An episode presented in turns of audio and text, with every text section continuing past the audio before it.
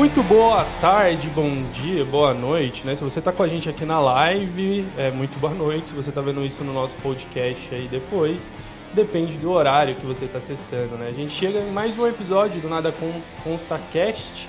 Hoje eu tô aqui com o super pastor Alvarez Caetano, do Cristão Geek. De repente você já viu alguma coisa deles lá, vale muito a pena, muito interessante muito legal o trabalho que, o trabalho que eles desenvolvem lá, né? No, no Cristão Geek. Eu, eu só tenho uma queixa para fazer aqui, viu, pastor? Que a frequência tem diminuído bastante, né? O pastor Daniel Lopes ele ficou famoso, o presidente começou a citar e já era. Não tem como. É, mas quero bater um papo com o pastor Alvarez Caetano aqui, que é um exímio conhecedor desse mundo geek. Vamos bater um papo bem legal sobre diversos assuntos aqui. Pastor, a palavra é sua. Seja muito bem-vindo ao nosso humilde canal aí, ao nosso podcast. E vamos conversar.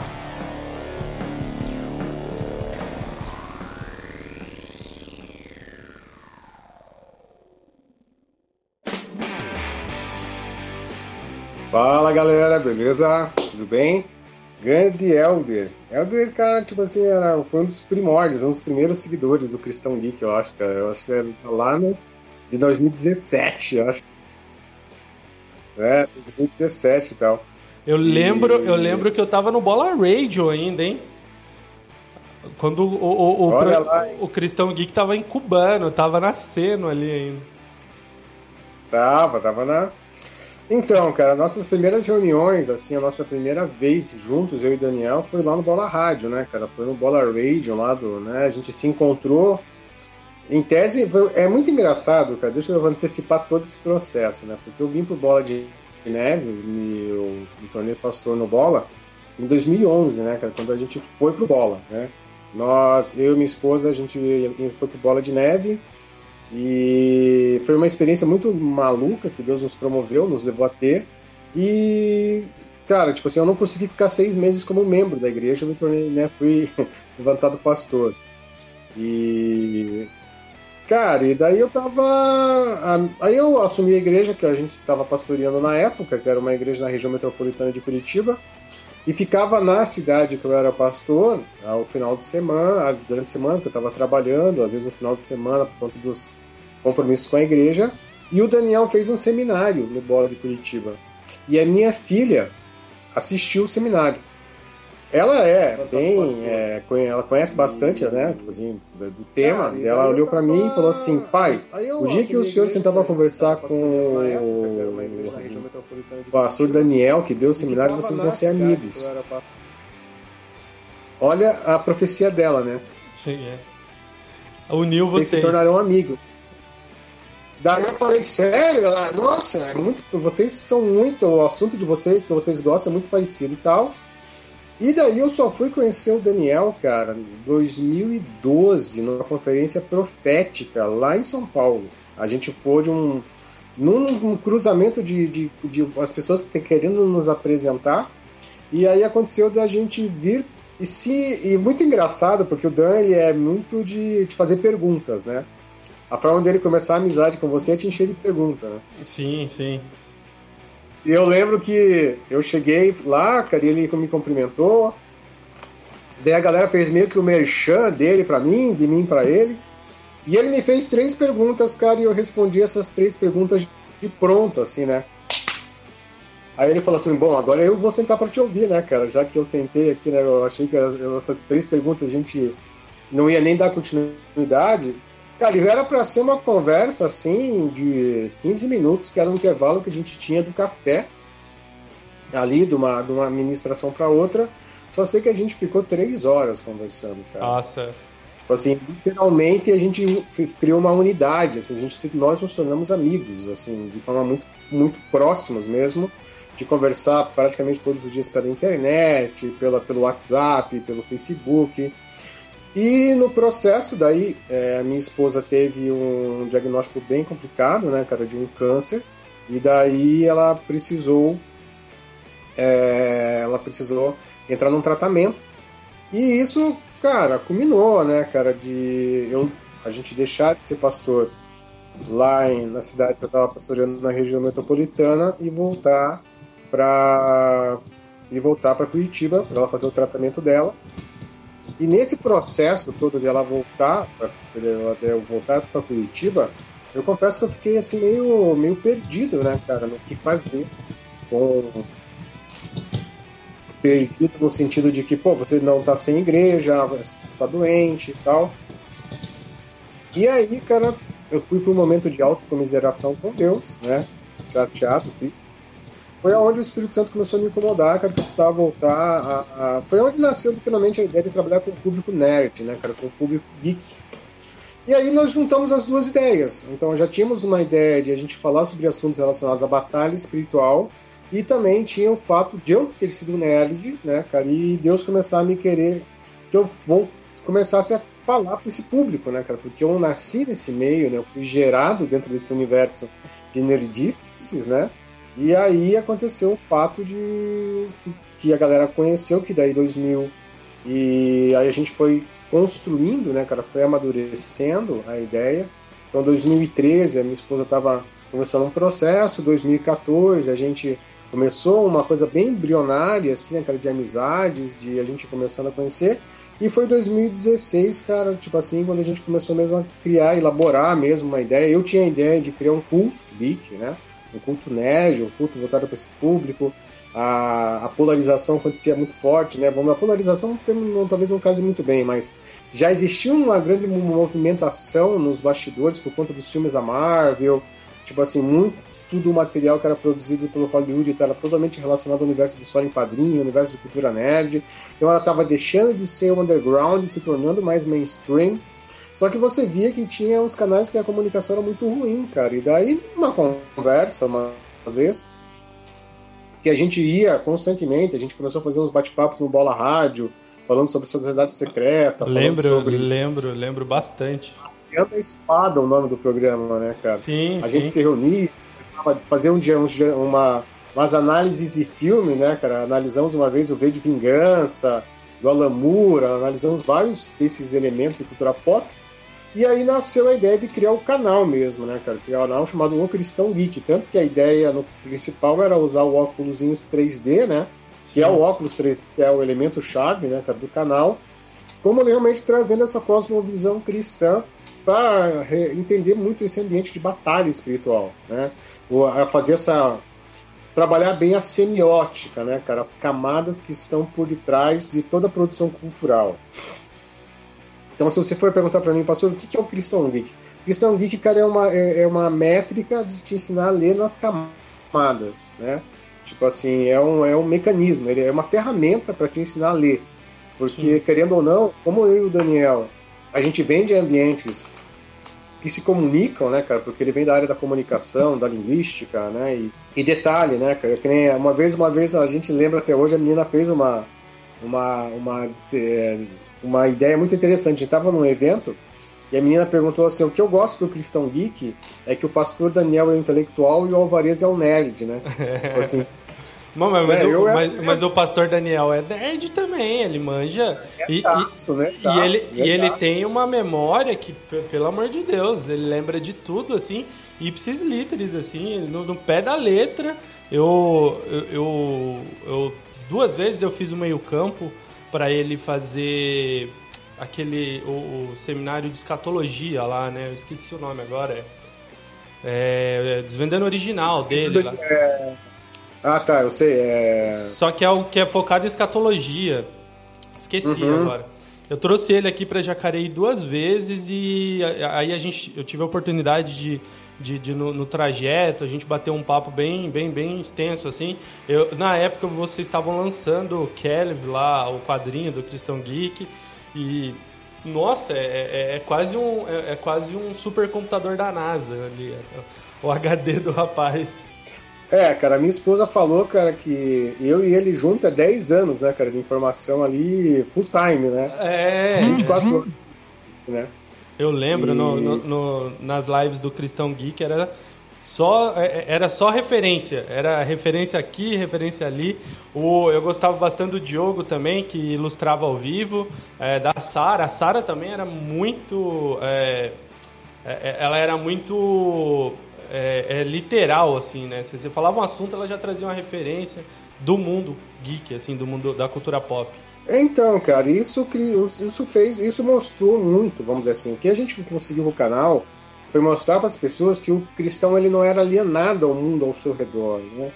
Tipo assim, eu acho que uma, a maior conquista que nós tivemos com o canal nesse período que a gente teve bem ativo, né?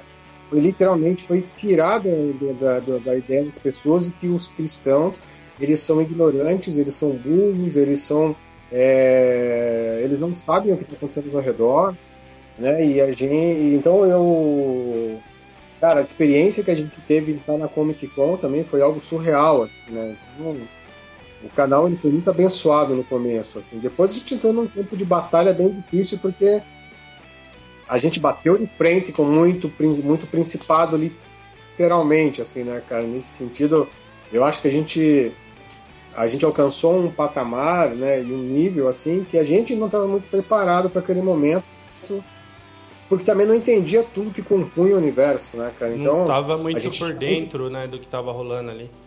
Pastor, já emenda, é... emenda pra gente aí, pro pessoal que tá ouvindo. A Carol, ela mandou uma mensagem aqui, sensacional. Acompanhamos vocês desde a época da, da, da rádio, né? Com Bruno, Bruno Penteado, né? Agora tá lá no, no Havaí. Caraca!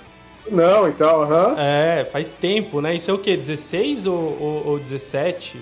16, 16, 16 17. Né? Uhum. Tempo, faz muito tempo.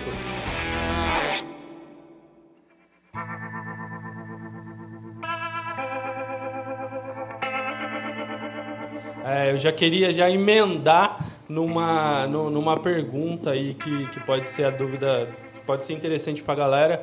É, como que esses caras, né? Porque o Alan Moore, ele é, ele é assumidamente ocultista, né? É, como que esses caras Sim. trazem esses ensinamentos, esses entendimentos e essas visões para dentro da, da, da, do quadrinho? Porque, salvo engano aqui, pastor, me corrige se eu estiver errado, ele criou uma, uma obra-prima, né? Ele criou o Batman, né? O Cavaleiro das Trevas, né? Não, não foi? Não, vamos corrigir assim, não. A, é, o Batman, o, o, vamos, vamos lá, batalha espiritual, cara, é tudo que. Eu falo assim, o que a gente aprendeu de batalha espiritual na igreja pentecostal num período, ele foi meio que um desserviço para o ambiente de batalha, né? Vamos, vamos ser muito honestos, assim, né? É... Nos perdoe quem não gostar de ouvir isso. Mas é real, cara. Tipo sim, assim, sim, sim, sim. As pessoas descobriram um nicho de ganhar dinheiro. O nicho de ganhar dinheiro é falar de batalha espiritual, porque o brasileiro ele é supersticioso e místico. Ele não entende o sobrenatural de Deus. Ele não entende que existe uma sobrenaturalidade real acontecendo full time no mundo que ele, que ele habita. É essa sobrenaturalidade, esse, esse mundo espiritual que atua sobre a vida dele, né, cara, ele não entende muito bem. Então ele tem interesse em conhecer, mas ele não compreende. Aí ele se torna supersticioso e místico. Então, quando você. Aquelas pessoas mal intencionadas que sabem que o brasileiro, e principalmente o pentecostal, pelo seu, a, seu acesso ao Espírito Santo, tornam mais sensível à percepção do espiritual, do sobrenatural de Deus, ela, essas pessoas, elas literalmente, cara, usaram do meio de batalha, usaram do ambiente de ensino sobre de estudo sobre batalha espiritual para fazer dinheiro, né? E muito se, se perdeu dentro disso, né, cara? Tipo e, assim, a, e a fé é uma indústria muito rica, né? Exatamente. Tanto então, para um lado quanto para o outro. Se você quiser fazer coisas boas, é legal. É, mas se você quiser usar para um, um, algo errado, assim, dá muito certo também, infelizmente. Também dá muito certo. Então, tipo assim, então muito do que se produziu de material de batalha espiritual, cara, na real, putz, é um desserviço até, né? Mas existem pessoas muito sérias que trabalham com isso. O pessoal do Agape é muito sério, né, cara? O pessoal é, de outros segmentos são muito sérios, eles são muito responsáveis. Mas a gente tem vários níveis de batalha. Você vai que nem o pessoal do Agape trabalha num nível totalmente individual. De, de, no trato diário, vamos dizer assim, né?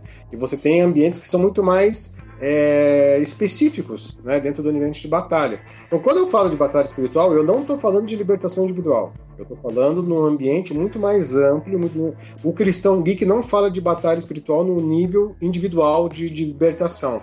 Ele fala no ambiente a nível de principados e potestades que são dominadores de poderes desse mundo e áreas de influência. A gente trabalha sempre a área de comunicação e entretenimento. São os montes de governo. Mídia e entretenimento. Sim. É isso que o questão trabalha. A gente ensina as pessoas ali nessa camada. Ela pode, ela pode transcender para a camada política, ela pode transcender para a camada econômica, ela pode transcender para a camada da religião, para a camada da família, mas o, for, o que a gente sempre trouxe foi um entendimento acerca de mídia e entretenimento, que são os dos montes aonde o quadrinho, aonde a, a influencia.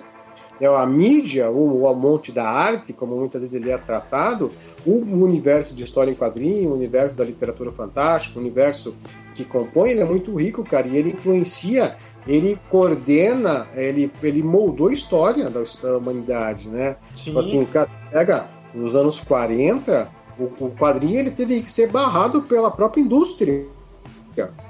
Porque ele vendia mais do que. Eles queriam produzir filme. Filme não estava dando dinheiro. A, cara, o filme, o, o, universo de Hollywood só vai dar dinheiro depois que eles param o universo de quadrinho. Em 1950 vem o Authority Código, que é o código de um selo de, de censura no quadrinho. Sim. Então isso, isso faz com que a indústria do quadrinho recue e a indústria do cinema avance, porque a indústria ela era tão poderosa que eles tiveram que barrar a indústria de quadrinho. Deixa só eu fazer um, deixa só eu fazer um, um, uma correção aqui, me corrigir. É, cometi um erro crasso para os amantes aí da, da, cultura nerd. Falei que o, que o, o Moore ele escreveu o Cavaleiro das Trevas, confundi ele com Frank Miller. O Moore escreveu o Watchmen, né? Um dos meus filmes favoritos. Watchmen. Escreveu é, ótimo, eu só confundi isso. Só, é, é, é, só a, a, sei lá, o, né, pra mim, né? Pra mim, assim, a trindade ali, o, o Cavaleiro das Trevas, o Ótimo e o Demolidor. É, é, confundi. É, é, ato falho, ato falho. O Frank Miller que escreveu. Mas... Cara, normal, perfeito. Porque o Watchmen, cara, ele divide um período, né? Vamos dizer sim, assim. Sim, sim. Ele dá, sim starta uma nova leitura do universo dos super-heróis. Né? A gente tem lá a Era de Ouro, que vai pegar dos anos de 1930 até 1940, finalzinho dos anos 40, começo dos anos 30. Nós vamos até o começo dos anos, começo dos anos 50, ali, né? até o final, comecinho dos anos 60. Depois os anos, nós vamos ter a Era de Prata, que vai pegar dos anos 60 ali, com o começo da Marvel, né, cara, com o Quarteto Fantástico, ele vai até os anos um, dois, no 85, ali 84, onde nasce o Watchmen, nasce o Cavaleiro das Trevas. Então essas duas obras elas são fundamentais para você entender essa transição da era de prata para a era de bronze. Sim. Quem starta a era de bronze, cara, do universo dos quadrinhos, é, é, é, o Alan Moore com o Watchmen e a construção do Cavaleiro das Trevas com o Frank Miller. Vamos, vamos, usando assim, uma essa linguagem, né? Vamos bem pautado, né?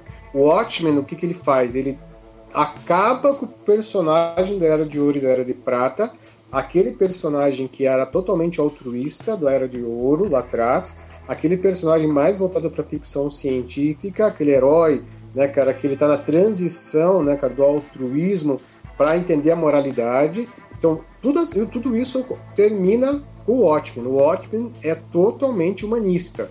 É o ser, é o, o quadro, é o super-herói humanista, secularista, que está distante do altruísmo, distante da, daquela, do, do, ideal, né, cara, lá dos anos 40, Sim. e ele parte já para uma visão totalmente é, socializada mesmo, né, cara? O, você vai ver.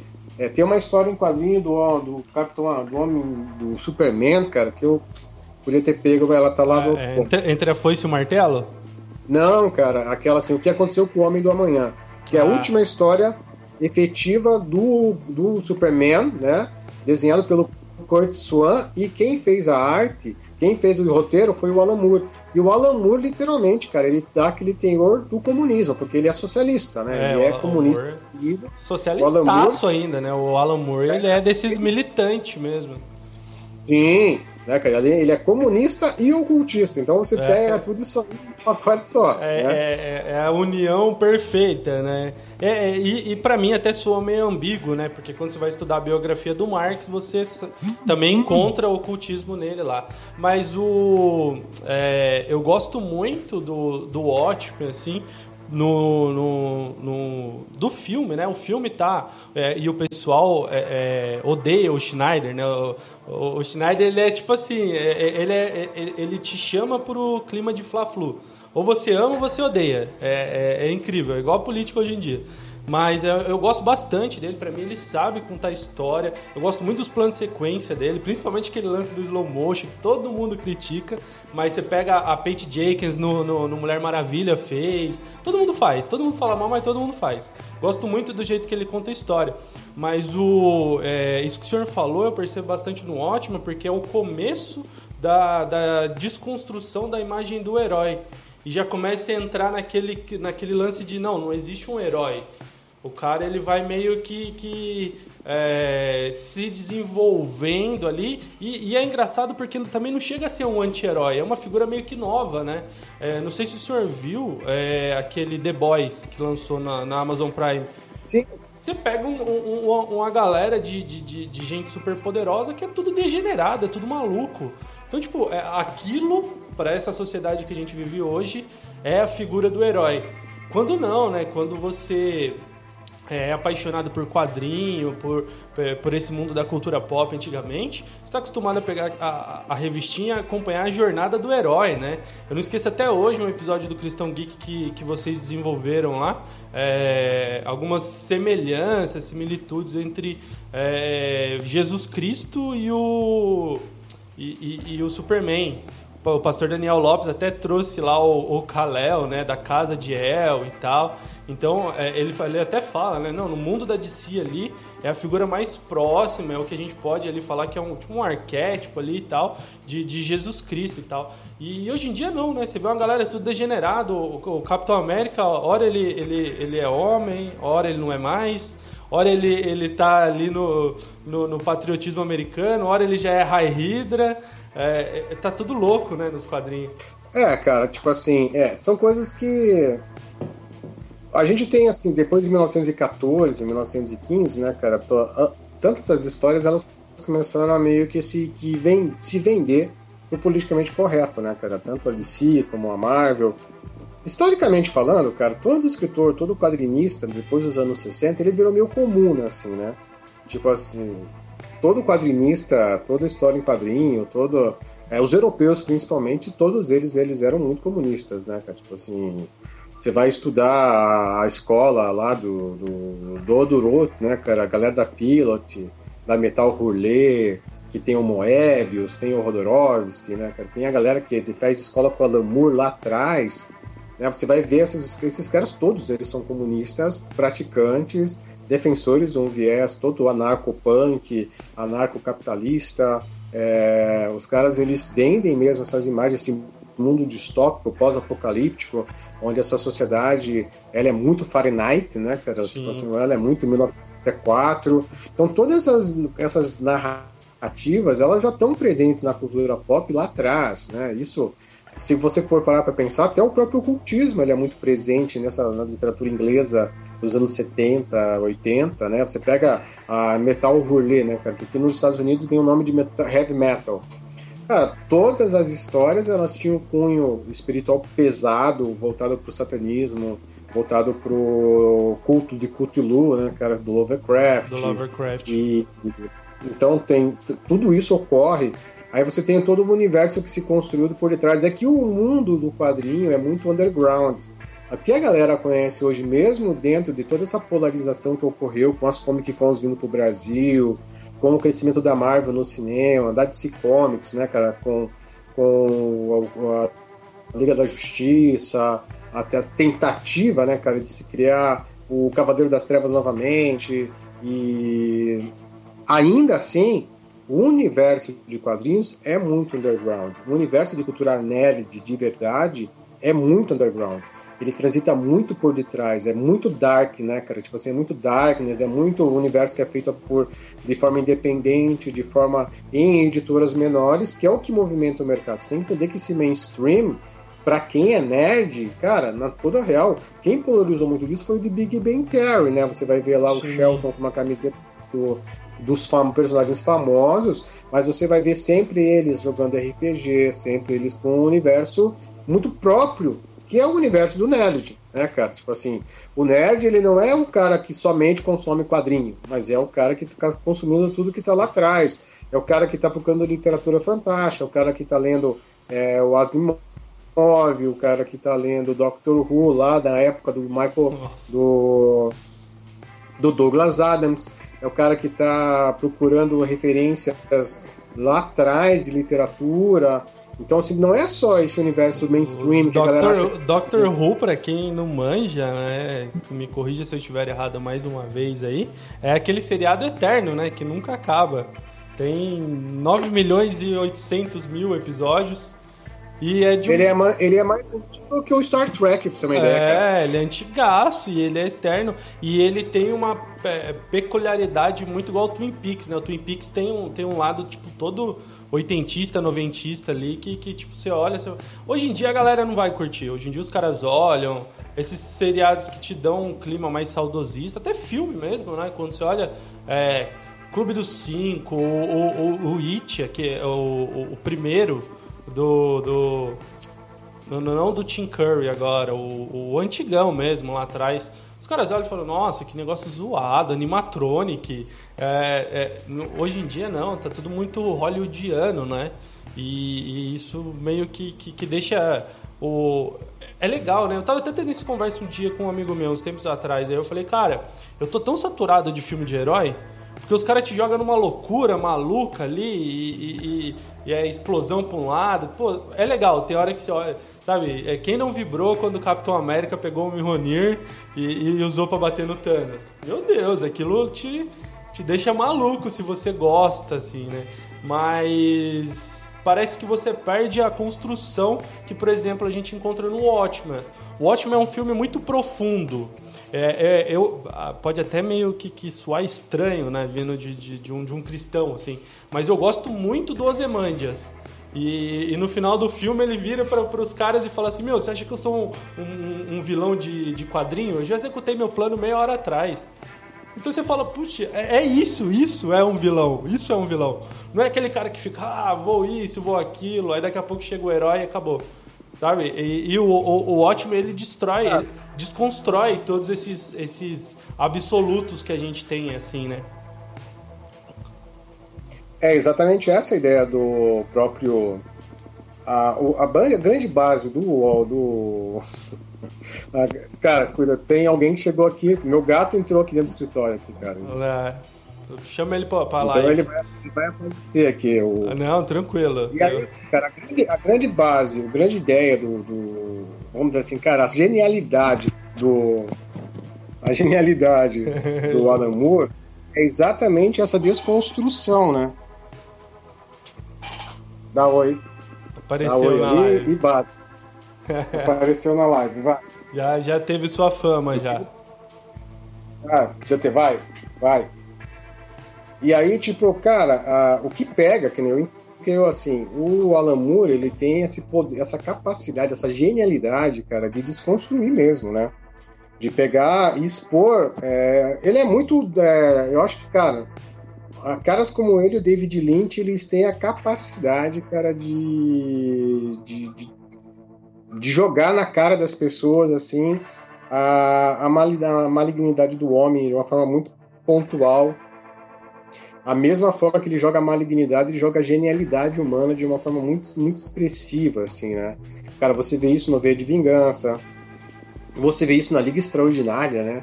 Cara, eu acho a Liga Extraordinária, assim, cara, um quadrinho e uma, uma série que, para quem gosta desses esses personagens é, vitorianos, Sim. né? Tipo a Mary Shelley com o Victor Frankenstein, é, o Dr. Hyde, né, cara? Dr. Hyde, o Capitão Nemo, é. né, cara?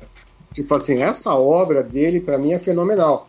Mas aquilo que eu te falo, a, essa, essa habilidade que ele tem de jogar na cara das pessoas a grandeza da alma humana e a sua malignidade num equilíbrio muito presente é o que o que é o, é o que o humanismo prega, né, cara? Tipo assim, que nós somos maus, nós temos um maniqueísmo interno muito atuante, vamos colocar assim, né, cara? Nós, nós vivemos essa balança entre o bem e o mal atuando no nosso, na nossa psique o tempo todo, e é exatamente isso que o Alan Moore ele trabalha de forma onde ele vai trabalhar o universo dos super-heróis.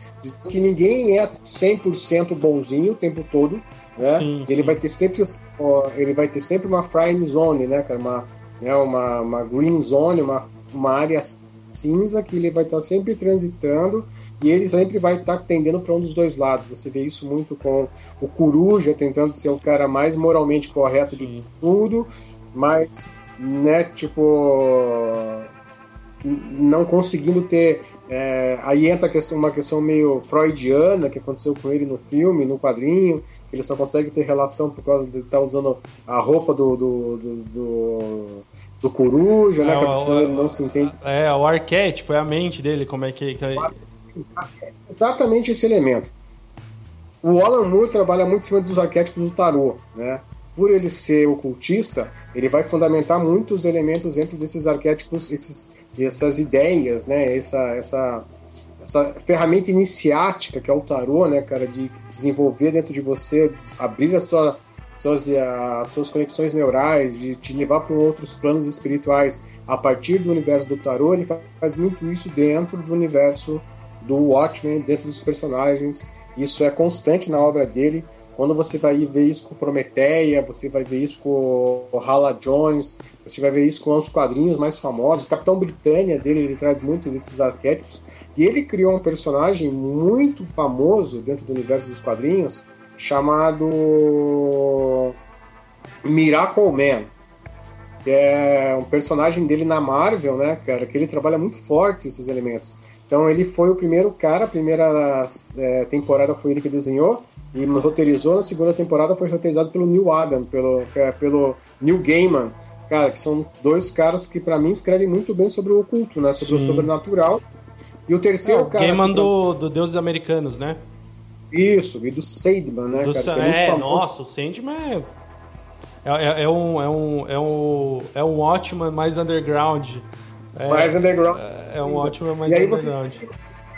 Mas é o, e o Alan Moore é bruxo, né, cara? É um cultista mago, né? Iniciado numa ordem inglesa. E ele defende, ele fala sobre isso no, no ele fala sobre isso no Prometeia, né? Ele fala bem sobre isso dentro do universo do Prometeia e dentro do, do universo de, da magia do caos Aí você tem o Grant Morrison, que é o grande divulgador, né, cara, do conceito de caoísmo, né, que é a magia do caos. Sim. E ele é um, cara, o Asilo Arca, ele diz que é um grande sigilo mágico, né? Tipo assim, ele colocou dentro do, das, da, dos desenhos e do várias, né, vão vários, várias sigilos mágicos dentro, né? Ele utilizou o quadrinho como uma forma de colocar encantamentos em todas as casas e divulgar a magia do caos, né?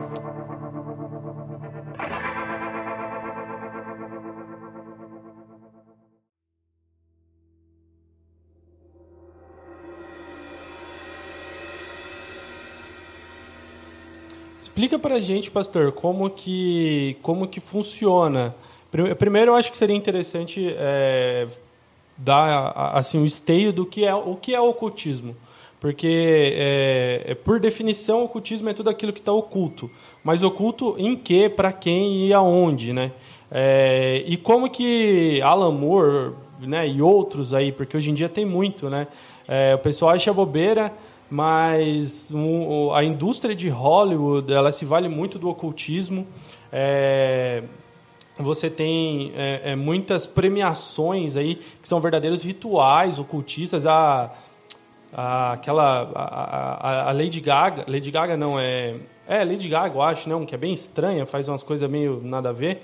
Ela, ela abertamente ela fala para todo mundo, não, eu sou, eu faço, eu vivo e é isso aí. É, Onde, onde que a gente encontra isso assim mais gritante na cultura pop, assim, por exemplo? Cara, tipo, eu acho que antes ele era muito mais mascarado, assim, ele era muito mais oculto. Hoje ele é muito mais na cara, ele é nariz, é como o nariz, né? Tá ali. Sim. É na cara das pessoas e já jogado na cara, só não vê quem não quer, assim. Hoje, antigamente, a galera falava muito sobre mensagens subliminares. Hoje em dia, ninguém precisa subliminar mais nada, né, cara? A galera expõe, assim, na cara dura. E se você é, tipo, a... se você quiser, você se aprofunda. Se você não quiser, você não se aprofunda. Esse negócio, assim, cara, de. Eu acho que o livro. Eu acho assim, o que a galera, é, como eu falo, é, as pessoas elas compraram ideias muito, muito, muito vazias, né, cara, por conta de tudo ficou muito banalizado depois da internet, né? Tipo, o universo se tornou, você tem acesso a tudo, né? Então muito se banalizou de, de muitas coisas, muita gente conheceu é, tudo que você podia persuadir de sociedades secretas, pessoas conheceram, grupos secretos que não são tão secretos, né? Tipo assim, sociedades secretas que de secretas não tem nada. e Estão na cara, né? Vai, é, daí você vai ver lá, sempre tem um vídeo que dá, tem uma sociedade, de dentro da sociedade tem outra sociedade, outra sociedade, outra sociedade, e o negócio vai indo para um universo que ninguém mais sabe como é, não é nada. Daí lá os Illuminati da Bavária já não são mais o grupo todo poderoso, tem um grupo acima. Tem os, tem os, o... no, os nove, né? Os nove iluminados. É, é, mestre, né? Tipo assim, os nove, os nove homens desconhecidos. Desconhecidos. E, né, os nove desconhecidos, parece a mão do Lula, né? é que ela já tá conhecida. Não, e, e, e, o Lula, né, você pode brincar, mas ele é um bom exemplo, porque nesse, nesse é, espetáculo bizarro, showmício que ele fez aí, ele mandou um abraço pro Foro de São Paulo. Foro de São Paulo que até os dias atrás era a teoria da conspiração de extrema direita, né? Então você vai aparecendo. Tem, é, é, você pega, por exemplo, é, a and Bones do George Bush, é, a and Bones que o o Alex Jones vazou vídeo, né, de ritualística dos caras. Então assim, quem não acredita em sociedade secreta hoje em dia é negacionista. A palavra do momento é negacionismo. Cara, então, tipo assim, é exatamente isso. Tipo, você não esconde mais nada, tá tudo muito à, mostra, né? Tipo, a. Sempre a, a galera manda convite, a galera não tem mais, não, não precisa esconder mais nada, tá tudo ali. Uns vendem por mídia, outros, né? Tipo assim, não tem mais. Assim. Até tem, mas eles são muito secretos, muito fechados, eles não vão ficar fazendo mídia, né? E é assim, galera, quem já participou, quem já pertenceu à sociedade secreta, sabe que essa literatura que a galera vende aí é só mídia, né? não existe. É, o material de verdade está dentro dos correns, está dentro das ordens, é usado só para ritual, não é para vender. Você não compra é, na, na, pelo Amazon, né? Você não compra pela, por nenhum livro, nenhuma, nenhum site assim, né? Tipo, eu lembro que, cara, eu lembro que quando eu comprei da Church, eu comprei pela Church of Satan em 1990, é, 92, a gente comprou um o Necronômico do Love, que era do Lovecraft, né, cara, lá dos primórdios, um dos primeiros livros. Cara, não tem nada ali que você possa dizer assim que é, é um livro, é um livro. Eles falam que não é Normal. o original, né? Eles falam que não é o. Cara, eu acho o, o que você vai encontrar hoje, cara, que eu posso dizer para você que é o mais próximo do original é o de um do Eliphas Leff chamado Despertar da Alta Magia, né? Tipo assim, Sim. é o que você vai estar tá mais parecido, mais próximo do que você poderia encontrar dentro sobre magia, alta magia, que vai falar sobre alquimia, que vai falar sobre é o que mais próximo que você vai encontrar de alguma coisa real. O resto, cara, é tudo essa chá, essa clava de Salomão que o pessoal vende aí, tudo, cara, isso é tudo não tem nada a ver com aquilo que você aprende dentro de um grupo de magia de verdade. Sim. É essa, não tem nada a ver. Então, tipo, começa por aí. A questão toda é que hoje você tem grupos que são mais abertos. Antigamente, as ordens do Crowley, elas eram, o Crowley criou três ordens, né? Então, tipo assim, você tinha a ordem que era meio que uma maçonaria que todo mundo da Inglaterra frequentava e grandes músicos frequentavam. Até surgiu um. É, o problema das pessoas falarem, muitas vezes, é que elas trazem uma informação sem fundo, né? Tipo, nem ministro da Educação falou que os Beatles eram discípulos do Aleister Crowley e eram os piores músicos do mundo, porque quem tinha escrito isso um tempo atrás foi o Olavo de Carvalho. aí rolou uma, uma, um papo e ficou tudo aquilo por é um telefone sem fio, né? Que Deus me livre. Virou um telefone todo mundo metia a boca no, no, secretário da Cultura, que também não perdeu a oportunidade de ficar quieto se ele não tem a informação real. Né? Se ele não vai provar, falou, né? É. Ele não vai provar, ele perdeu a possibilidade de ficar quieto. Tem o Alan tem o, o Crowley na capa do Sgt. Peppers? Tem. Tem o. Mas tem por quê? Cara, porque o George Harrison frequentava ordens né, de iniciáticas ele sempre frequentou, ele foi o. ele foi o, o Beatle mais místico de todos. Né? O George Harrison ele tem muitas gravações que ele fez com Ravi Shankar, ele tem muitas gravações que eles fizeram com inúmeros é, ocultistas, inúmeros é, indianos. Ele frequentou muitas ordens. Ele foi ele que levou a galera para a Índia para estudar com uma Harish Mahesh lá no ashram deles, que eles foram servir com meditação transcendental. O Ringo Starr namorou uma ocultista numa época bem famosa lá da Inglaterra. Tipo assim, mas foram os dois que foram, né, tipo assim, que participaram de todo esse processo, né, cara, o John Lennon teve todo o seu envolvimento de, de defesa do, dos direitos humanos, o Paul McCartney nunca fez nada, sempre fez música e ganhou dinheiro a vida, foi o cara, os, o cara dos vídeos que mais soube ganhar dinheiro na história. Não é? Ganha até hoje. Uhum. Entendeu? Então, tipo assim, essa é a história dos Beatles diluída, bem simples para você entender. Então, o cara que, se você for pensar, o cara que conhecia o ocultismo era o George Harrison. George Harrison foi o cara que praticamente, cara, lançou muita gente, ele bancou muitos grupos, ele fez muita coisa. Ele tinha até uma gravadora chamada Dark Horse, né, cara, que era uma gravadora que só gravava essas coisas mais é, de world music, né, essas coisas mais é, em, diferentes que a galera ninguém queria produzir e ele produziu durante muitos anos a literatura ele trouxe muita gente da Índia para gravar, trouxe muitos pandits, que eram os mestres de música indiana, para gravar na Inglaterra. Ele gravou muita coisa para a Unesco, né?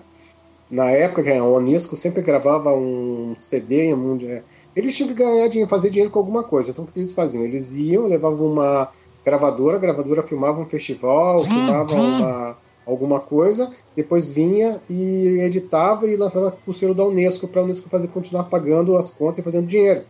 Então a Unesco, cara, tem muito material fonográfico muito interessante gravado e um, e um pela Inglaterra e quem muito bancou isso foi o George Harrison, mas a galera não sabe porque a galera não pesquisa. Isso é coisa de nerd, né, cara? Não adianta, né? Mas o cara tem que gostar para ir atrás, né? O cara tem que que demanda tempo demanda tempo, demanda estudo, né, cara? Sim, tipo, tem, muita coisa que tá ali naquele meio ali, né, cara? Tipo, quando você pensa, ah, existiu uma, uma, ação muito forte, como vamos pensar assim, o, Alan, o Aleister Crowley, ele se baseava, se usava do nome de um sadhu indiano para fazer, para vender livro. Ele não vendia livro como Aleister Crowley, ele vendia livro de magia sexual usando o nome de um sadhu. Ele criou uma, um nome, né?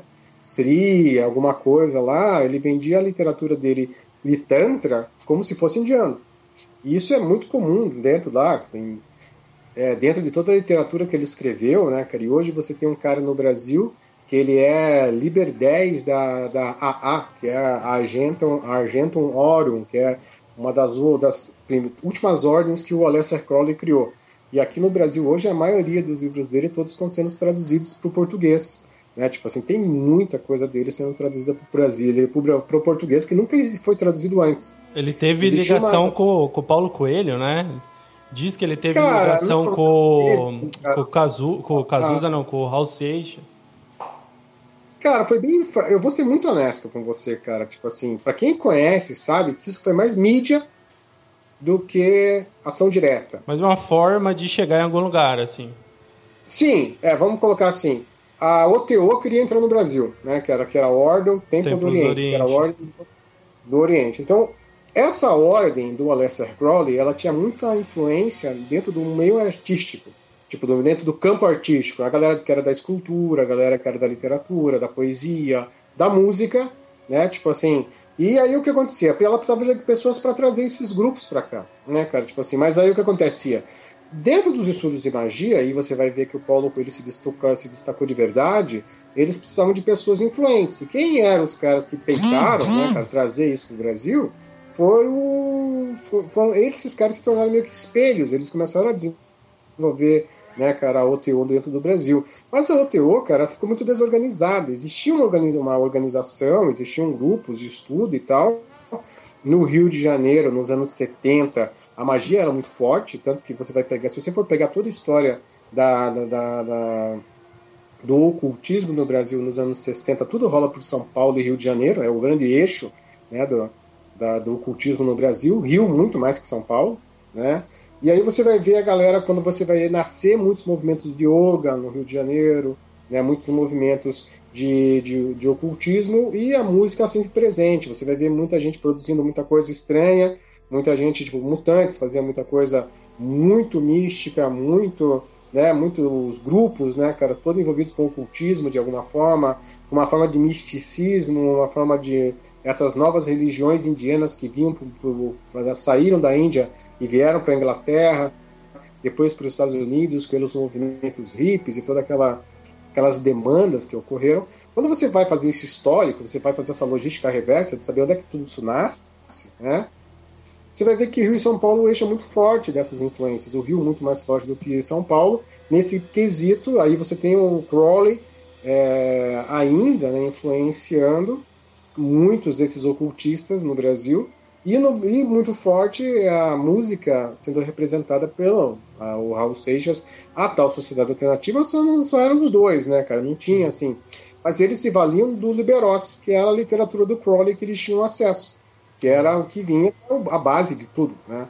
Que era aquela coisa do livro da lei, a lei do amor, que dá a base para aquilo que todo mundo conhece hoje, que faz o que tu queres, por causa de ser tudo da lei. Não existe uma regra de parâmetro, não existe uma regra, uma regra moral. O que vale é a minha, é, é o meu, a minha, o minha prazer, meu prazer e minha autossatisfação. É o hedonismo no seu no ápice extremo, mais assim, exacerbado.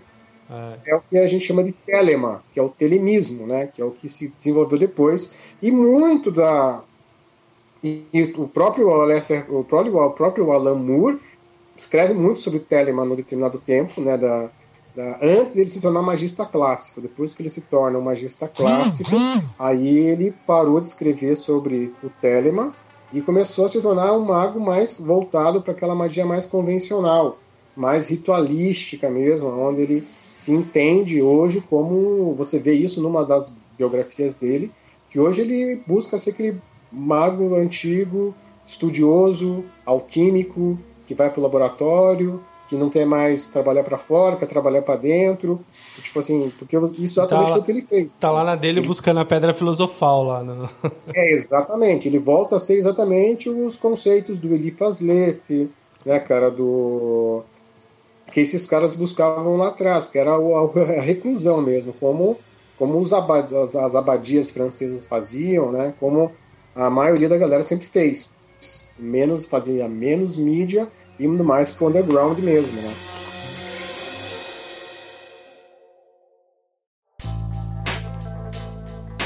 E, e, e, é interessante, né, pastor, porque é, eu acho que como ser humano, né, igual o senhor falou, a gente tem é, esse maniqueísmo dentro da gente, e eu acho que isso, principalmente para gente que, que, que, tem uma cosmovisão cristã, é ok. Muitas pessoas não, não, não, não, não conseguem é, não, não, não conseguem concordar com isso, não. Aí você tem uma série de sociólogos, você tem uma, uma galera falando que o cara nasce bom, a sociedade corrompe, etc. Mas a gente, eu acho que já tem esse pilar muito bem estabelecido.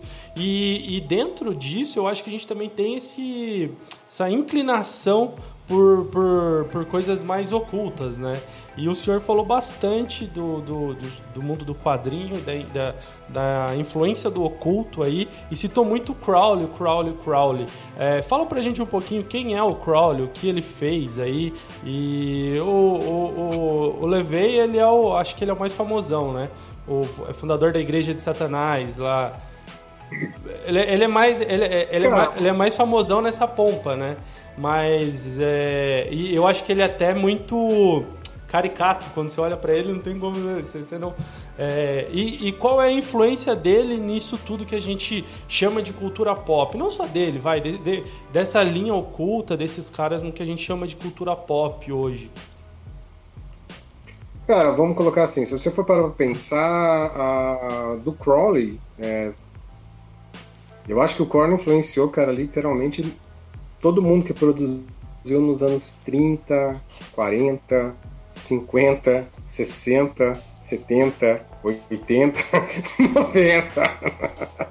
É brincadeira. Né? O Alessia Crowley, o Aleister Crowley, ele foi um dos caras, ele foi um dos magistas mais importantes, né, cara, da, da Inglaterra e ele se desenvolveu, ele desenvolveu todo o seu trabalho de pesquisa muito forte nessa região ali. Então ele vai influenciar o heavy metal, né, cara, na literatura, ele vai compor, vai escrever o Black Sabbath, né, que eu acho que foi uma das bandas mais influentes A galera fala do Iron, cara, mas eu acho que o Saba é o que realmente representa o que é o Iron, o que é o heavy metal dentro daquela essência de música de metal mesmo, né? Aquela coisa original. O Black Sabbath pra mim é muito mais forte. E o Black Sabbath bebe, né, cara? Tipo assim, hum, lembrando todos os senhores que o Ozzy Osbourne, cara, ele não é nada, no, no, ele só é a voz do Black Sabbath. A grande mente do Black Sabbath é o Tommy Iommi, que é o baixista, né? E o, é o guitarrista, né? que ele é o cara que deu o nome, é ele que escreve as músicas, ele que compõe, ele que é o cara que é, e o Ozzy é só a voz. O Ozzy né? é só o é. cara que gera polêmica e mídia. É, é, Exatamente. É, é o Sid Vicious no Sex Pistols, né?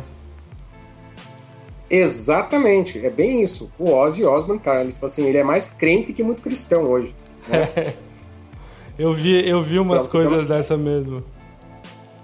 Então, o, o, verdadeiramente por trás do Black Sabbath é o Tommy Iommi, que era o guitarrista, o cara que estudava o ocultismo, que sabia o que, que ia batizar de Black Sabbath, sabia todas as letras do primeiro álbum, sabia que ele foi pesquisado dentro da literatura do Lester Crowley, as missas negras que eram realizadas dentro das mansões do Crowley, tudo que estava acontecendo, todas as dinâmicas que estavam rolando, né? Tipo, você vai ter ali a literatura que é escrita, né, cara, a influência na música, a influência no cinema, a influência no, na arte plástica, principalmente sobre transhumanismo, né? sobre essa influência do transhumanismo, essa influência do universo de literatura de, de, de, de literatura fantástica voltada para o universo espacial, principalmente dessas terrestres, né? Tipo, toda essa influência é do Crowley, né? Através de muitas aulas, de muito a galera estudando sobre isso. O Anton LaVey, cara, ele vai se tornar famoso porque ele está no eixo principal da contracultura nos Estados Unidos, que é São Francisco.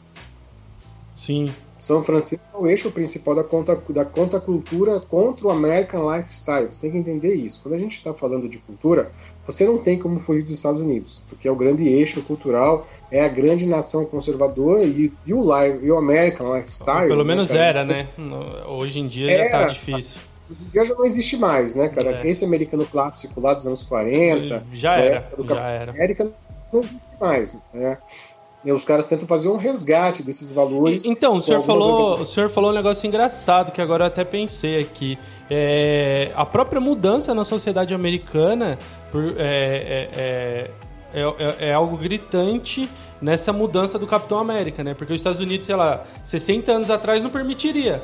Os caras iam protestar por uma mudança no quadrinho, a, a, a Marvel ia perder, ia perder receita ia dar, ia dar um, um buchicho enorme lá. E hoje em dia o que você vê, não. Hoje em dia você vê é, nada contra e, né, a gente é, não tem nenhum tipo de, de, de de pré-conceito, nenhum conceito formado. Mas eles estão cada vez mais é, é, colocando assim minorias, né? É, e aderindo a essa agenda politicamente correta, progressista e, e mudando, né? Um, um, exemplo claro que ninguém é, comenta muito e às vezes passa é, batido é a Capitã Marvel. No quadrinho não é Capitã Marvel. No, no quadrinho é Capitão Marvel. Não, não é uma mulher cara. É, é, o problema, eu, eu, não tenho problema nenhum, cara, em ler um quadrinho. Vamos lá, já existiam é, é, personagens homossexuais no quadrinho. Sim, sim. Não, tenho, eu não tenho aqui, eu tenho no outro cômodo, eu tenho uma coleção do. do. do Star, é, Stormwatch. Ele se tornou duas, duas, dois grupos. Né? Stormwatch é um grupo dos anos 90 que eles têm dois personagens, eles têm dois personagens homossexuais homens que são gays, né? Homens. E aí depois eles se tornam no Authority, que é um outro grupo, é, é uma é o desdobramento desse grupo para outro, e esses dois personagens continuam ali, cara. Mas a narrativa deles, ela é inteligente, ela, ela é bem construída, bem apresentada e ela não atrapalha em nada na trama, não está centralizada neles, eles participam da história. Você vê que o, o personagem ele é profundo, né? Você não é, não é um personagem que está ali só para cumprir a agenda. É exatamente isso. Então, o meu problema hoje, quando eu pego uma história em quadrinho, que eu vejo essa forçação. Eles tentam forçar uma narrativa. O filme da Capitã Marvel, cara, por que, que não deu certo? Porque você tenta forçar algo que não tem o que se forçar. Se você deixasse ela ser a Capitã Marvel, que ela é nos quadrinhos, ia dar certo. Sim. Se ela fizesse parte do grupo, se ela pertencesse ali, se ela não precisasse ser, se ela não precisasse ser a protagonista é, estereotipada, né, cara, que é maromba, que quer bater nos caras. Se ela não precisaria disso. Deixasse ela ser a Capitã Marvel que ela sempre foi, cara, ia fazer muito mais sucesso. Também acho. Questão também toda. Sabe, tipo assim, não precisa forçar. Vamos lá, a, é, questões do tipo assim, cara, eu gosto muito do, do universo do, do universo do Pantera Negra dentro do Wakanda. Por que, que eu acho que o filme não funcionou na totalidade? Ele podia ter funcionado. Porque ele tentou trazer para uma linguagem muito parecida com aquele Black Boy Station dos anos 70. Isso. É aquele movimento negro dos anos 70 do cinema, Black Station, que tudo tinha que se valer da linguagem, da narrativa, do lifestyle. Do estereótipo, né? né? É estereotipar o personagem. E aí, aí você e... incorre numa, numa. Você incorre numa situação que o cara fica caricato, né? Não, e outra, e você cria um gueto. É. Você fecha o personagem num gueto. É. E quando você fecha o personagem no gueto, é como se você deixasse assim, ó, cara, isso aqui não é para você. Sim, é. É, tipo assim, você vê isso muito nitidamente quando você vai ver, quando você vai conversar com alguém que, que não entendeu o que a pessoa ela vai assistir o filme, mas aí ela vai cara, mas não, não, não conecta com o universo Marvel o filme. É, é, ele. Eu, eu gosto, gosto bastante, gosto muito do, do, do, Chad lá, o ator, que Deus o tenha, né? É, gosto bastante do, do, tom que ele dá pro Pantera, do, pro, pro Pantera Negra, mas é, é, é, eu senti isso também. E eu fiquei com muito medo de sentir isso, porque também é uma personagem que eu gosto e que surgiu ali no berço é, do, do, do, da crescente do movimento feminista. Mas eu não vi isso no filme da Mulher Maravilha, por exemplo. E quando lançou, eu vi que a Pat Jenkins ia ser diretora, eu falei, meu Deus, vai, vai, vai, não, não vai para um caminho muito legal. E acabou que não foi. Lógico, você tem ali uma cutucadinha ou outra e tal, mas, mas foi um filme legal. Você se sente dentro daquele universo, principalmente você se sente é, dentro do, da personagem. Você consegue entender que a Gal Gadot ela, ela cumpriu ali um papel legal como personagem de uma Amazona, semideusa, superpoderosa, que vem para a civilização, período, é, o, o, período é, é, aquele período de guerra ali e tal. Só achei o, achei o final zoado, mas eu achei o filme legal, achei o filme ok. Então, cara, tipo assim, o que eu achei legal, porque ele, na, ele traz um, um ambiente 1920. Então, tipo assim, você tem que entender que nesse período da história não tem como você criar uma personagem feminista.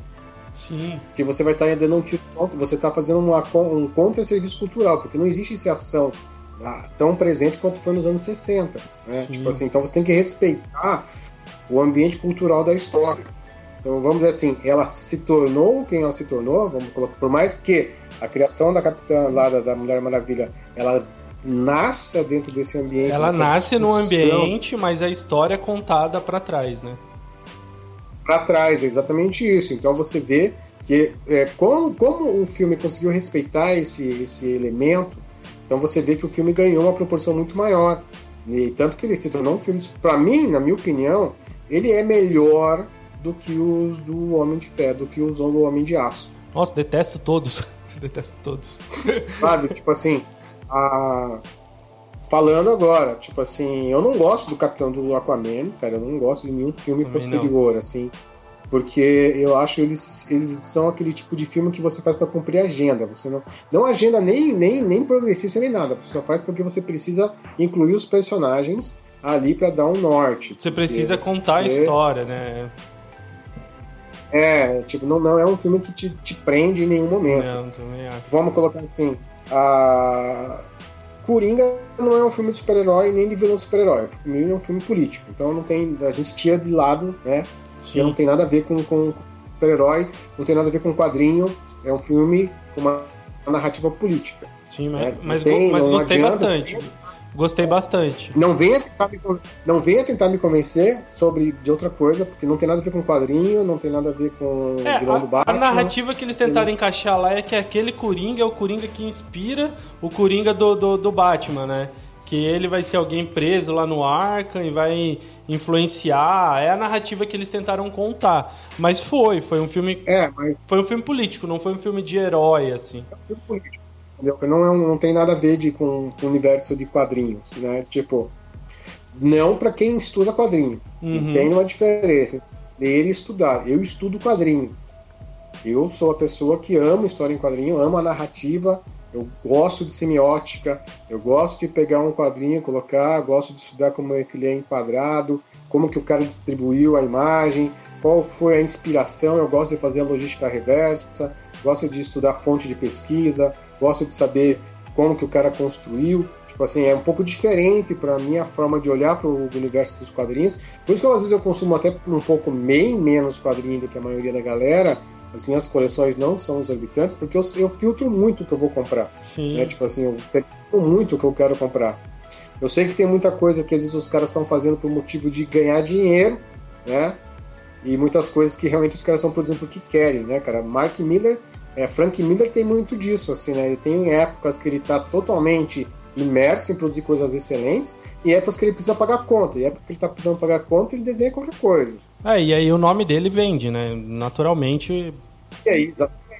Agora, se você quer investir numa obra dele que vale a pena, cara, é o Homem Sem Medo do Demolidor. Demolidor tipo assim, é ótimo. Se você, se você quer investir numa série para você entender Frank Miller fora do universo do Cavaleiro das Trevas é o Homem Sem Medo do Demolidor. Ali ele alcança é, tudo que você pode imaginar. Tipo assim, cara, o cara se torna um gênio, literalmente. Ele é. Ele desenha, ele escreve, ele, ele cria um universo ali surreal. Ele, re, ressurge né, o Demolidor. O Demolidor estava esquecido, abandonado, sim, quase sim. saindo da Marvel. Tipo assim, quase. Né, tipo assim, tava desistindo, caiu na mão dele tanto que o personagem, na minha opinião, o que fez a Netflix ser o que ela é para uma galera que é melhor. nerd foi Foi o melhor, foi melhor o... seriado. Não foi o Stranger Things, cara. Foi ah, é. o Demolidor.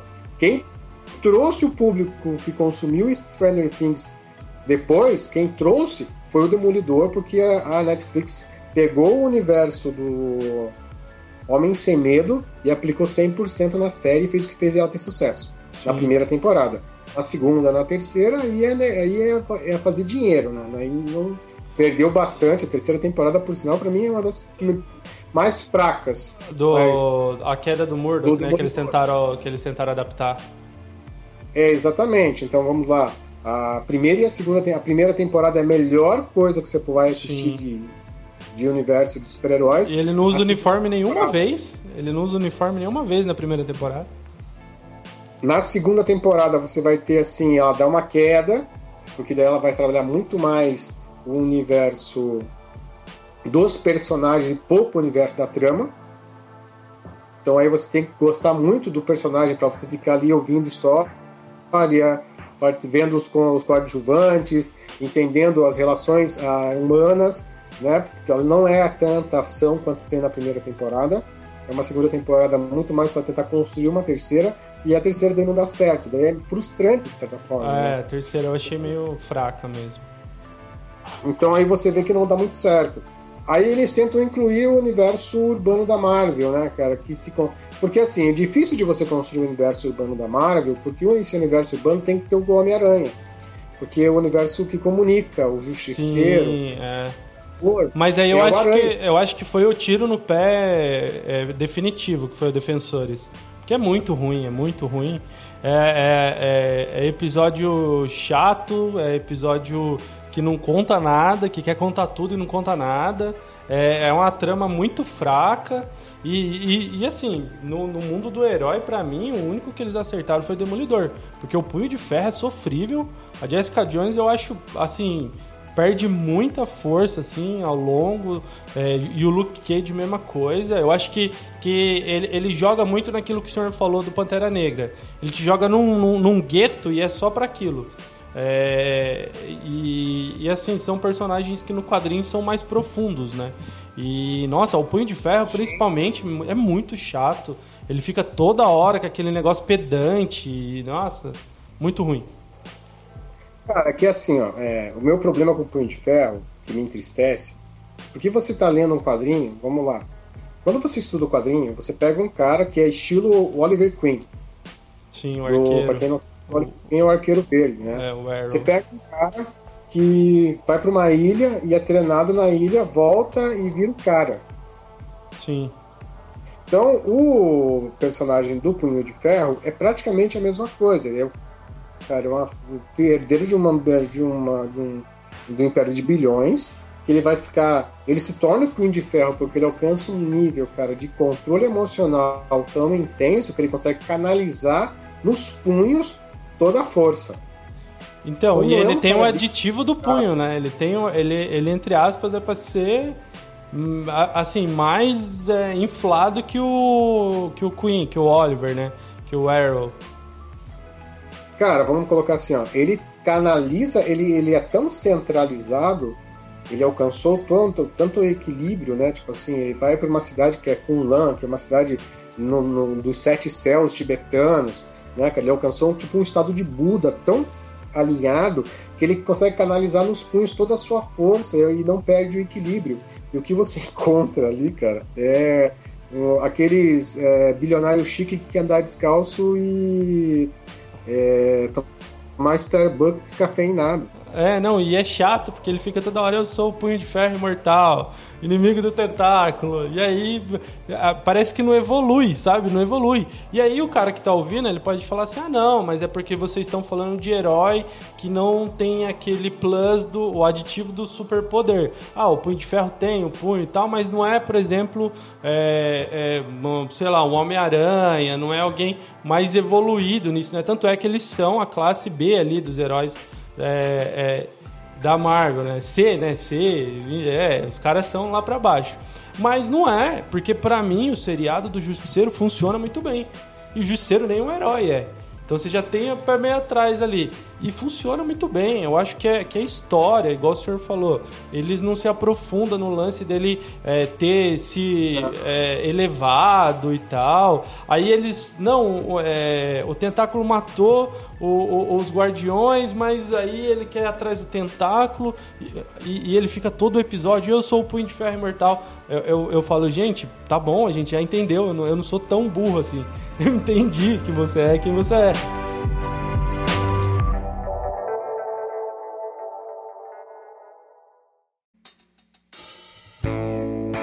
Mas, pastor, como que o senhor entrou nesse mundo? Como que, que, que entrou o quadrinho aí, né? Porque eu chamo o senhor de pastor e muita gente tá falando, pô, isso aí é pastor? É incompatível, não, não pode ser. Eu tô olhando aqui na, na, na, estante do senhor ali o Hobbit do, do Tolkien. Muita gente não gosta do Tolkien, não gosta do, do Lewis, porque. É, o Lewis até que vai, né? Porque faz aquele negócio bonitinho das crônicas de Narnia e tal. Mas o Tolkien não, o Tolkien da, da, do Senhor dos Anéis, do Hobbit. Como que o senhor entrou nesse mundo, né? Principalmente com conhecimento tão vasto aí em, em em quadrinho, em ciência é, oculta, em, em, cultura pop, etc. Assim. Cara, tipo, quem.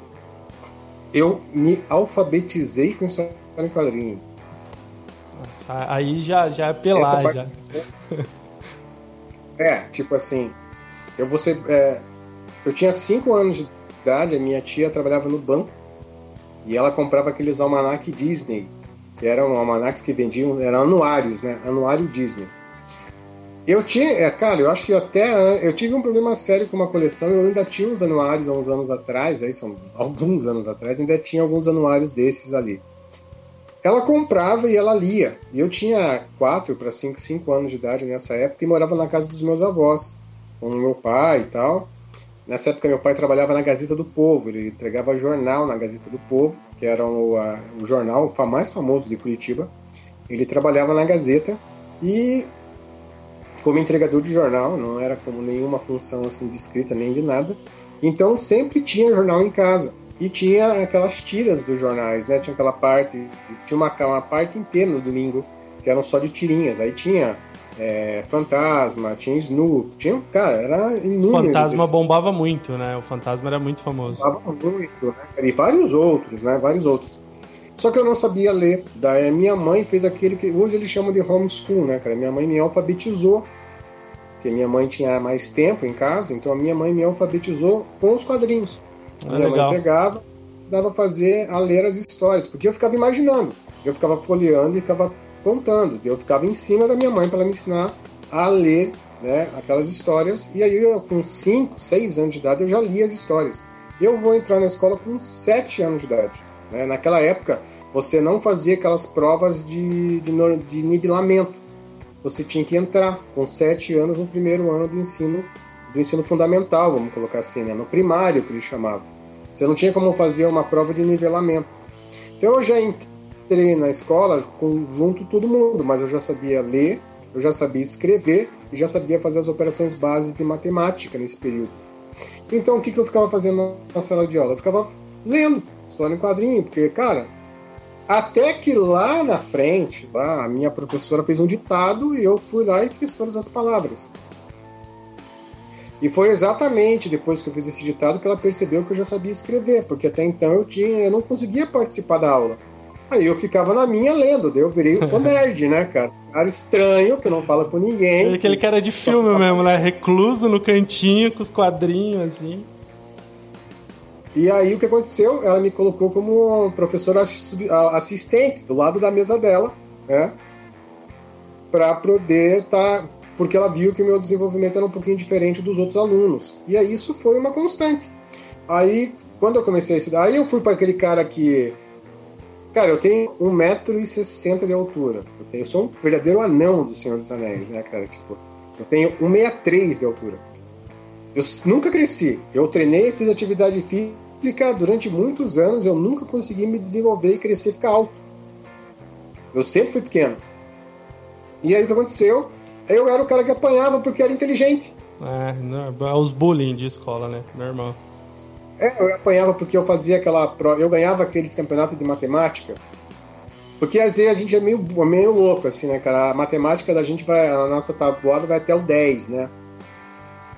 E eu ia para casa, quando eu era criança, eu pegava aquele caderno e fazia até o 30, né?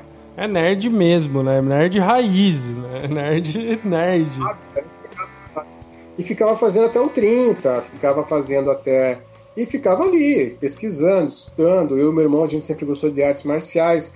Na época, é, é, apareceu o Karate Kid, né? Nós fomos treinar Karatê, depois nós fomos treinar Kung Fu, depois nós fomos treinar... E eu me, eu me apaixonei por artes marciais japonesas, tanto que eu treino, né, treinei durante muitos anos. Hoje eu não treino não a mesma frequência, faz alguns anos que eu não tenho assim aquela mesma frequência de treino, mas eu treinei artes marciais japonesas bem clássicas, assim, tanto que eu tenho uma foto no meu Instagram fazendo o Tameshi Giri, que é aquele corte de espada nos feixes, né, de, de, de feno, né, e tal. Eu não sei nem falar, não, não, sei nem falar esse nome.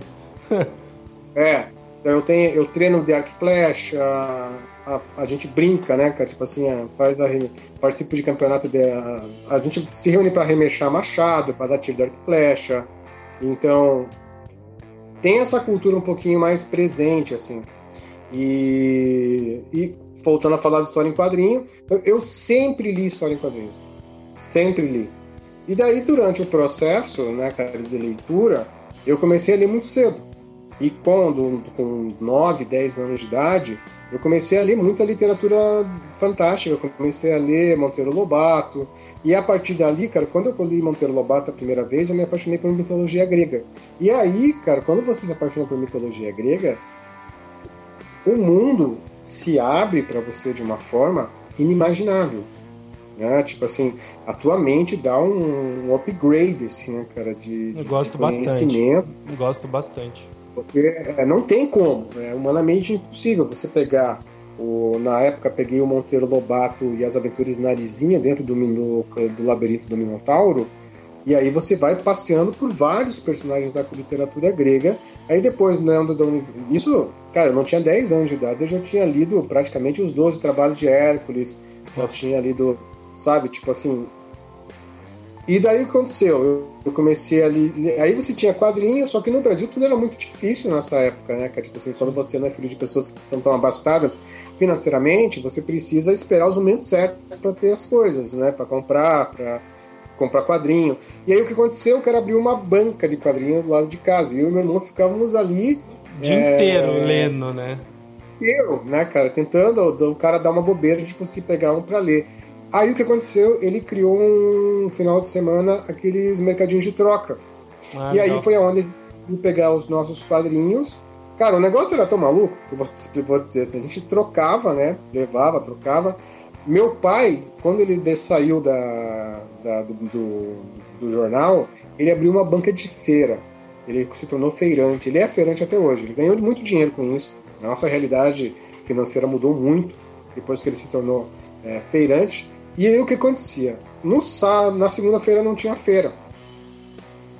Eu e o meu irmão, cara, a gente pegava aquelas alfaces que tinham sobrado, a gente lá, lá colocava elas num balde cheio, lavava elas e a gente saía pela vizinhança de quase casa vendendo para guardar dinheiro para comprar história em quadrinho.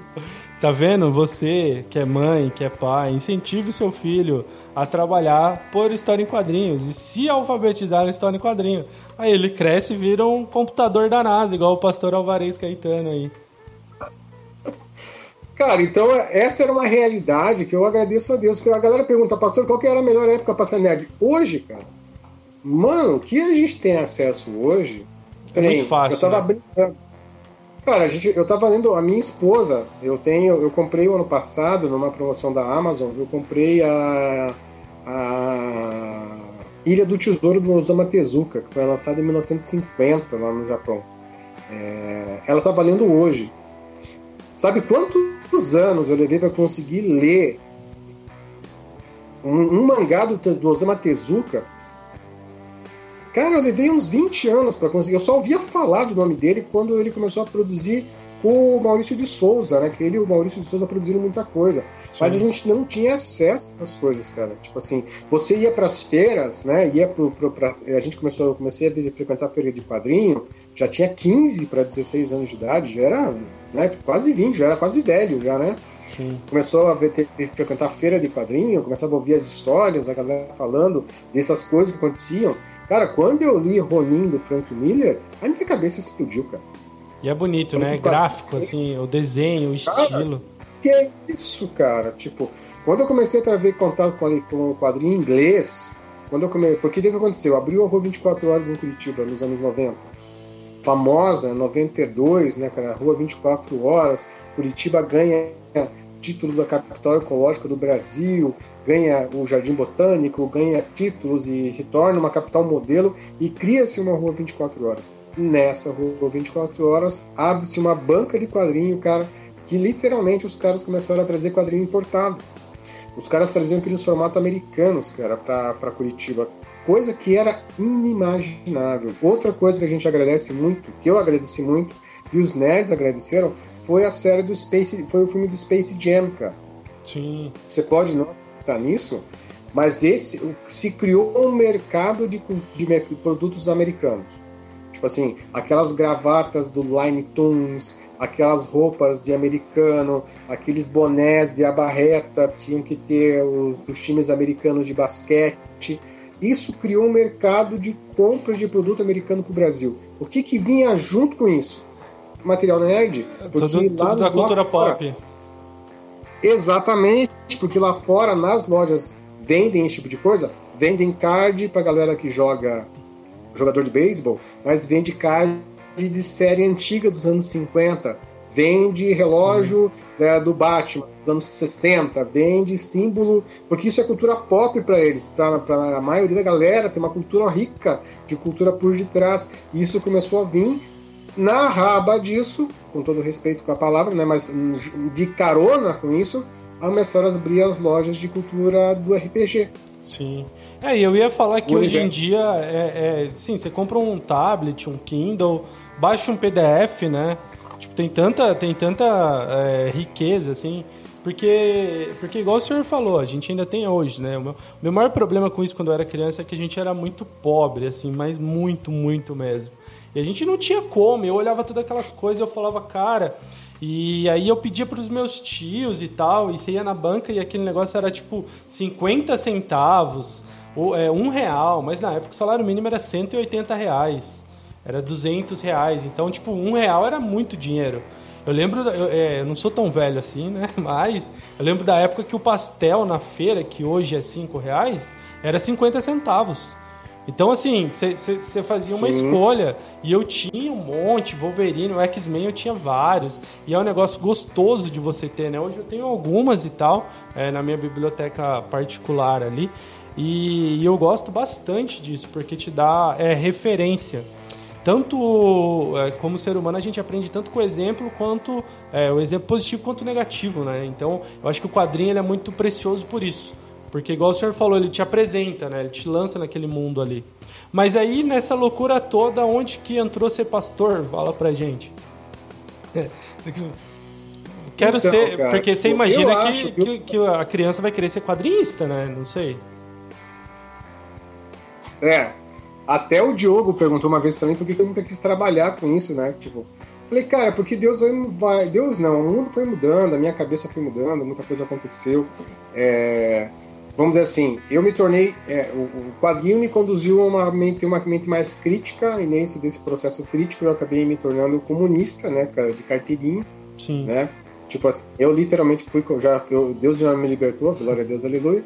Mas eu fui, cara, fui comunista durante bastante tempo. Fui antes mesmo de poder, antes de fora Collor, antes de, né, tipo, 90, lá na, eu já tinha uma, uma, uma mindset, uma mentalidade fundamental. Já tinha lido o Manifesto Comunista do Marx e do Engels, já tinha lido Capital, já tinha me debatido, né, já tinha lido muito da literatura né, do Stalin, do Trotsky, né, cara, tipo, a gente já tinha lido os Irmãos Amazonas aqui no Brasil, eu me filiei ao Partido Comunista, né, quando eu fiz 16 anos, 16 para 17 anos de idade.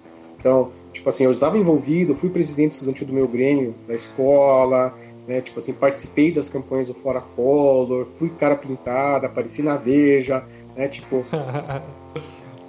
Graças a Deus, a... né? Graças a Deus que Deus é bom. eu fiz a minha escola, né, cara, tipo assim, Aí o que aconteceu, cara? Tipo, na realidade, o, o idealismo comunista, ele é bonito. Sim. Só que ele para num ponto realidade, né, cara? A realidade, é, quando você é confrontado com a realidade da vida, você tem um mindset. Que nem aquela máxima. Eu me tornei uma pessoa difícil para mim é o relacionamento com os meus pais. Porque naturalmente eu transformei os meus pais no meu primeiro opressor, né, cara? O meu primeiro sinal e é um trabalho natural que eles fazem, né? É um trabalho natural é, que eles fazem. E aí o que aconteceu, cara? Eu tinha muito problema em casa com meu pai, tinha lá aqueles embates, né, ideológicos, né, cara? Só que o que é engraçado é porque literalmente, enquanto eu aquela máxima do, do capitalismo, do socialista, né, cara? Você mata aquilo que quer, você quer matar aquele que te sustenta, né? é, é bem por aí. Né? Tipo assim, essa é a realidade, gente. Desculpa, mas a realidade você é fala, essa. não, você... capitali o capitalismo é horrível e vai lá trabalhar e, e por iniciativa própria para juntar dinheiro para comprar quadrinho. É, por favor, né? Perceba a incoerência. Exatamente isso. E aí, cara, tipo que nem a minha decepção. Eu já sempre gostei muito da parte oculta, eu acabei me tornando também ocultista, fui fazer minhas peregrinações. E tive uma experiência com Deus nesse processo todo, né? Tem um pouco do meu testemunho, eu tive uma experiência a CDC. Eu literalmente caí do cavalo como Paulo, cara. Eu acordei no outro dia convertido. Deu uma travada aí, pastor? O senhor falou literalmente caiu do cavalo? É, eu literalmente caí do cavalo, igual o Paulo na estrada de Damasco, né? Eu estava é, eu tava envolvido com uma ordem, eu ia me preparar para me eh, ser iniciado, só que Deus não permitiu e ele me derrubou do cavalo nesse processo, né? Ah, que legal, que bom, né? É, e aí eu tive uma experiência a CDC, cara, com o Espírito Santo. Literalmente. Eu tive uma experiência a CDC. Eu tive a minha mente transformada numa, numa, numa noite, numa experiência, num momento, tipo, numa eufania, uma epifania com o Espírito Santo, eu tive a minha mente transformada. Eu literalmente eu tive a compreensão de quem Deus era, eu tive a revelação da cruz e desde então eu nunca me desviei. É, que da hora, que legal. É, é, é, tipo assim. É, é uma ação divina mesmo, né? É um. É, um, é uma explicação. Não é nada pelo meu crédito, é, tudo é. pelo crédito de Deus. É uma ação. É, não tem isso. É Deus separando uns caras que, assim. É, eu vejo isso muito acontecendo com os Alan Moore da vida, né? Porque imagina um cara que é amigo dele, que é cristão, chega para trocar ideia cara, ele deve saber defender o que ele, o que ele acredita, ele deve ter os fundamentos lá muito bem estabelecidos, então ele não vai é, recuar né, em nenhum ponto, assim. Pastor, a gente está chegando aí então. uma hora, uma hora e meia de live aí, é um tempo legal. O pastor, para quem não sabe, está acompanhando a gente aí. O pastor foi acometido por essa crise que a gente está passando aí, né? Então tem que repousar e tal. Não vou abusar do senhor. É, minha mulher também está nos bastidores mandando. A gente vai para casa da minha mãe ainda jantar lá e tal. Aglomeração do bem, né? São quatro pessoas só, por favor. É, é, para a gente terminar aí, né? Para a gente é, encerrar esse né, episódio do podcast, mas já de, de pronto já quero convidar o senhor para estar tá aí com a gente mais vezes, porque esse assunto você não esgota, esse assunto você não termina, né? Esse assunto é, de, de cultura pop, cultura geek, cultura nerd, cristianismo, batalha espiritual. Cara, olha quanta coisa a gente abordou, né? Isso a gente pode ficar aqui horas, dias falando, né? Mas para a gente terminar aí, eu queria perguntar para o senhor se o senhor quer deixar uma mensagem para quem ouviu isso aqui com a gente, vai ouvir depois. A gente está nesse projeto e o projeto está crescendo aí, se Deus quiser, ele vai tomar a dimensão que Deus permitir e é um projeto que a gente busca aí conversar e dialogar. O senhor quer deixar uma mensagem pro pessoal aí para a gente encerrar esse bate-papo? Cara, eu vou terminar como eu sempre termino meus devocionais, né? Que é não existe nada mais nerd do que ler a Bíblia. É, é, é, é o maior ato revolucionário hoje em dia. É, cara, tipo assim, eu posso te dar todas as explicações. A gente poderia fazer um programa inteiro de uma hora e meia só explicando quais são todas as nerdices que a Bíblia compõe, assim, mas não existe nada mais nerd, cara. Não existe literatura mais precisa, mais incrivelmente fantástica para aplicação pessoal, para sobrenaturalidade, para tudo que você precisa. A Bíblia é tudo que eu e você precisamos. A gente não precisaria de mais nada se você me perguntasse assim, pastor, qual é o único livro que você precisa levar para uma ilha secreta? Cara, é a palavra. É a Bíblia. A Bíblia é o único livro que eu levaria para qualquer lugar, assim, sem, sem, é, sem sombra de dúvidas. E que se alguém me perguntar, se me tirassem a Bíblia, cara, ela já está praticamente toda decorada dentro de mim. Então, é, ninguém me tiraria ela em hipótese nenhuma, né? Principalmente porque os Deus dela já, eu já, ele já me tem. Então ninguém me tira de canto nenhum dele. Ele já escreveu. Então, mas a palavra é, tipo assim, ela já tá impressa no meu coração. Isso, é. Se você fosse me perguntar assim, o que me faz ser nerd hoje, cara, é a palavra de Deus. Nada. Nenhum conhecimento humano, cara, é tão profundo quanto a palavra de Deus. Amém.